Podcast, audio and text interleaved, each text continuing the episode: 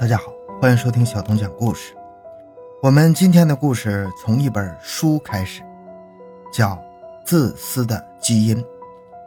这本书讲什么内容呢？这里有一个理论：我们都是基因的奴隶。看完这本书，你就会发现，原来世界上美好的东西，亲情啊、爱情啊，其实都只是基因控制我们人类的轨迹。欢迎收听由小东播讲的。人类只是基因的奴隶。回到现场，寻找真相。小东讲故事系列专辑由喜马拉雅独家播出。时间回到一百年前，一九一四年，一位叫做约翰斯通的科学家做了一个实验，他把一头牛的胚胎细胞从子宫里取出来。植入了牛的大脑中、睾丸中和眼睛中。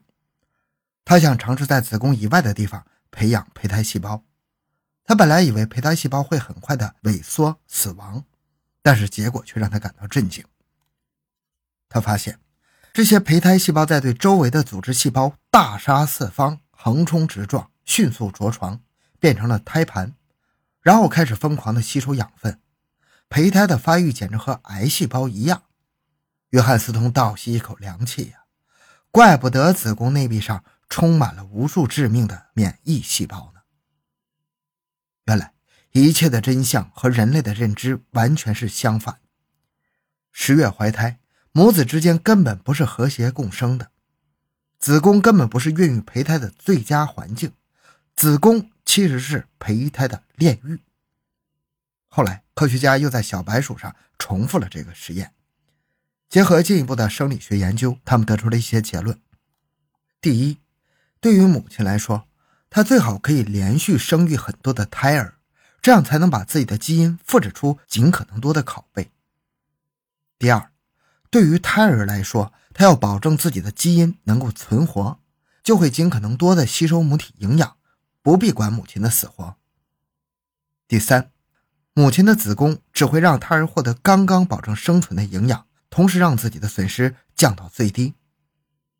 第四，胎儿会向母体反向输送激素，比如肾上激素，增加母亲的血压，胰高血糖素，增加母亲的血糖、血管生成素，增加母亲的血流和心跳。这一切都是为了从母体中榨取更多的能量。五，子宫时刻警惕着胎儿，监视胎儿，一旦发现胎儿索取的太多，或者存在某些不健康。就会立刻阻止胎儿获取更多的资源，停止供应胎儿，将其排出体外。第六，胎儿呢，为了防止被排出，会把血管扎得很深，迫使母亲如果想放弃自己，就必须要冒着大出血的风险。这种大出血甚至会危及到母体的生命。七，母体为了保留随时排出胎儿的权利，她宁可承受子宫内膜每月脱落一次的痛苦。这样是为了练习，不管胎儿的血管扎得多深，都不可能让他赖着不走。原来，怀胎十月是一场母子双方在子宫中的大战。一切母慈子孝、人伦道德被这个生理发现给解构了。从胚胎着床的那一刻起，胎儿就在和母亲搏斗，而搏斗的目的只有一个：基因要为自己留下更多的拷贝。搏斗的原因也只有一个，基因是自私的，为了达成目的，他将不择手段。这个实验让我们看到了基因的自私性，也为《自私的基因》这本书奠定了基础。翻开《自私的基因》，他第一件事就是解构母爱。从子宫出生以后，来到了人伦的世界，母亲就真的爱你吗？其实并不是，只是他体内的基因命令他。必须保护好你体内的基因而已，因为你们的基因有一半是相同的，而他已经老了，已经完成了基因交给他的繁衍的任务，而你还没有。你对基因来说更有价值，所以在危急的情况下，基因会命令他去送死，从而保全你。就像科学家们在非洲拍到的羚羊妈妈的故事一样，为了保护幼崽，母亲会把自己送到鳄鱼的口中，接着。自私的基因解构了第二个人间最美好的东西——爱情。爱情和母爱一样，都是基因的轨迹。首先，女性的繁衍成本非常高，这个我们从子宫战争中能看出来。但是男性的繁衍成本却是非常非常的低。为了平衡这种成本差异，女方必须要求男方买车买房，必须有钻戒，必须用婚礼来承诺你会一辈子照顾我。因此，对于女方的高成本来说，她必须让另外一个低成本基因来为自己提供更好的生存条件。所以，自然界中绝大多数动物都有求偶择偶的行为现象。这其实是基因在尽量拉平各自成本的一种交易。一般来说，基因成本低的一方通常是雄性求偶，基因成本高的一方通常是雌性择偶。有一个例子，海马是爸爸生孩子，爸爸养孩子，因此雄性的基因成本变高了。那择偶求偶的关系是否互换呢？答案是肯定的。而且科学家们得出了一个实验数据：雄海马最终选择雌海马，通常比被他拒绝的那些雌海马要具有更多的卵子，大约多出百分之六十。这就有点类似人类择偶标准的高富帅中的一条“富”。再说个恐怖点的例子：螳螂。螳螂的基因平衡策略非常粗暴，雌螳螂直接吃掉正在和自己交配的雄螳螂，雄螳螂的基因则命令它一动不动。有时候，人类为了求偶，也会做出和雄螳螂一样奋不顾身的事情。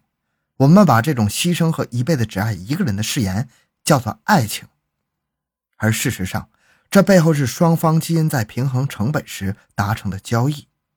然后，基因通过激素操控身体，让身体感到愉悦，感到幸福，感到可以为自己的另一半奋不顾身。而这一切的根源都在于基因必须找到另外的二分之一之后，自己才能繁衍下去。亲情、爱情、母爱，自私的基因把这一切都称为基因机器。自私的基因的作者叫做理查德·道金斯，他被称为达尔文的恶犬。二零一五年，英国《卫报》曾经采访七十四岁的道金斯，道金斯说：“今天他很高兴，他的第二本自传出版了。他感觉他才二十五岁。”采访的最后，《卫报》问。你曾说过，女性的爱情是你活下去的一个理由。为什么这么说呢？如果你百年以后，你会有什么遗憾吗？道金斯答：有人问过英国诗人约翰·贝杰曼同样的问题，他的回答是还没有过够性生活。这也是我的回答。那么，道金斯写的“基因机器”这个词儿究竟是什么意思呢？最开始，达尔文说进化是以个体为单位的，物竞天择，适者生存。好比你和我两个人去森林里徒步，突然撞见一只老虎，这只老虎就是天择，咱俩就好比成了物。那我们究竟在竞什么呢？竞我们和老虎谁厉害吗？显然不是，因为我只要跑得比你快，我就适者生存了，你就是不适者淘汰了。所以这个竞其实是同类间的竞争。但是问题来了，同类间的竞争显然解释不了上面那个。羚羊的母爱行为，那母爱用自然选择要如何解释呢？这个问题直到一九三零年代才有科学家站出来回答。他们说，进化的基本单位不是个体，而是群体，是群体在经历自然选择这个过程。这样，牺牲小我成就大我，母爱就能解释了。这种利他行为是为了让群体更好的生存。但是，群体进化论还是解释不了某些现象。比如土拨鼠的舍己为人行为，当捕食者靠近鼠群的时候，第一个发现危险的土拨鼠会站起来大叫，向同伴报警，同时也让自己被捕食者发现吃掉。初看这个行为是符合群体进化论的，但是科学家们用进一步的实验研究了这个现象，发现了不合理的地方。第一次，群体 A 五十次攻击中有三十三次报警，这是百分之六十。第二次，群体 B。五十次攻击中有三次报警，这是百分之六。第三次，群体 C，五十次攻击中有四十次报警，这是百分之七十五。同样是群体，为什么土拨鼠会出现这么强的选择性舍己为人呢？如何解释这个问题？到了一九五零年代，科学家们又开始给群体进化论打补丁，他们说进化的基本单位不是个体，也不是群体，而是基因。自然选择选择的是基因。继续看上面那个实验，原来群体 A 是一群兄弟表兄弟，群体 B 是一群吃瓜群众，群体 C 是一群妻儿老小。群体的基因成分不一样，从基因上来看，群体 C 牺牲自己保全妻儿，这样就保全了自己二分之一的基因；群体 A 牺牲自己保兄弟。这样保全了自己二分之一、四分之一和八分之一的基因，也就是亲兄弟、同父异母兄弟和表兄弟的基因。群体 C 牺牲自己保全吃瓜群众，基因没有任何好处。原来是基因在控制土拨鼠报警，能保全基因的比例越大，报警概率越高。到此为止，基因进化论似乎解释了很多的自然现象。接着，基因机器这个词的逻辑也就被构建起来了。既然自然选择是在选基因的话，那么世界上所有的生物体，无论是个体还是群体，无论是蚂蚁还是人类，其实都是基因操作的机器。人类的身体、家庭和家族，不过是基因为了让自己在自然选择中能够存活繁衍的工具。人体是一架机器，基因是这架机器的驾驶员。如果这架机器坏了，没关系。同样的基因驾驶员可能还在你的家庭中驾驶着另外几台机器。总之，机器都是堆废铁，驾驶员才是核心呢。有一种僵尸蚂蚁可以很好的说明这一点。这种僵尸蚂蚁会奋不顾身地往最高的树干上爬，因为它已经被一种丧尸真菌感染了。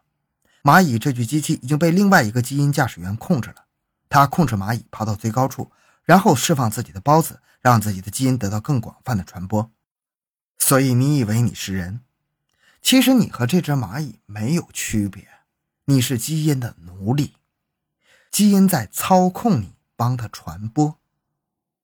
当你老了，基因会觉得你已经旧了，不好用了，它也会命令基因开始执行自毁程序，让你老死，或者让你在关键时刻去送死。总之，尽快为他的后代创造更多的生存机会。真相真的是这样吗？这太难以让人接受了。接着，道金斯又说：“人类是唯一可以反抗基因暴政的物种，因为人类有思想，会思考。而人类反抗基因暴政的武器叫做魔音，又译迷音、迷母。魔音和基因一样，也会复制、传播和进化。”基因存在于我们的身体中，靠繁衍来完成复制、传播和进化；而魔音存在于我们的大脑中，靠模仿来完成复制、传播和进化。魔音就是我们所谓的文化基因。为什么粉红色代表女孩，蓝色代表男孩？为什么葬礼上不能穿大红色的旗袍？为什么礼拜天不能工作？为什么要信上帝？为什么要怀疑各国政府隐瞒外星人的消息？为什么一个梗图会迅速火遍全网？这些无法解释的文化现象就叫做魔音。在书中，道金斯说，动物无法反抗基因暴政，但是你会发现人类中有很多人正在借助自己大脑中独特的魔音反抗基因暴政。比如，有人追求自由，向往独生主义，成为丁克族；还有些人追求宗教信仰，他们选择出家禁欲。毫无疑问，这个时候魔音战胜了基因。人类不再是基因的机器，人类又可以相信爱情了，因为爱情、亲情都是人类专属的魔音。但是，魔音也是危险的。时间来到二零零九年，一位哲学家正在讲演，标题叫做《危险的魔音》，他叫丹尼尔·丹尼特，他也讲出了一个僵尸蚂蚁的故事。他说，有一只蚂蚁爬到了一株小草的顶端，掉了下来。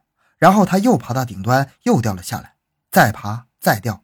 它总想停留在小草的顶端，这是为什么呢？他有什么目的呢？答案是，没有。既然对他来说什么好处都没有，那他为什么要这么做呢？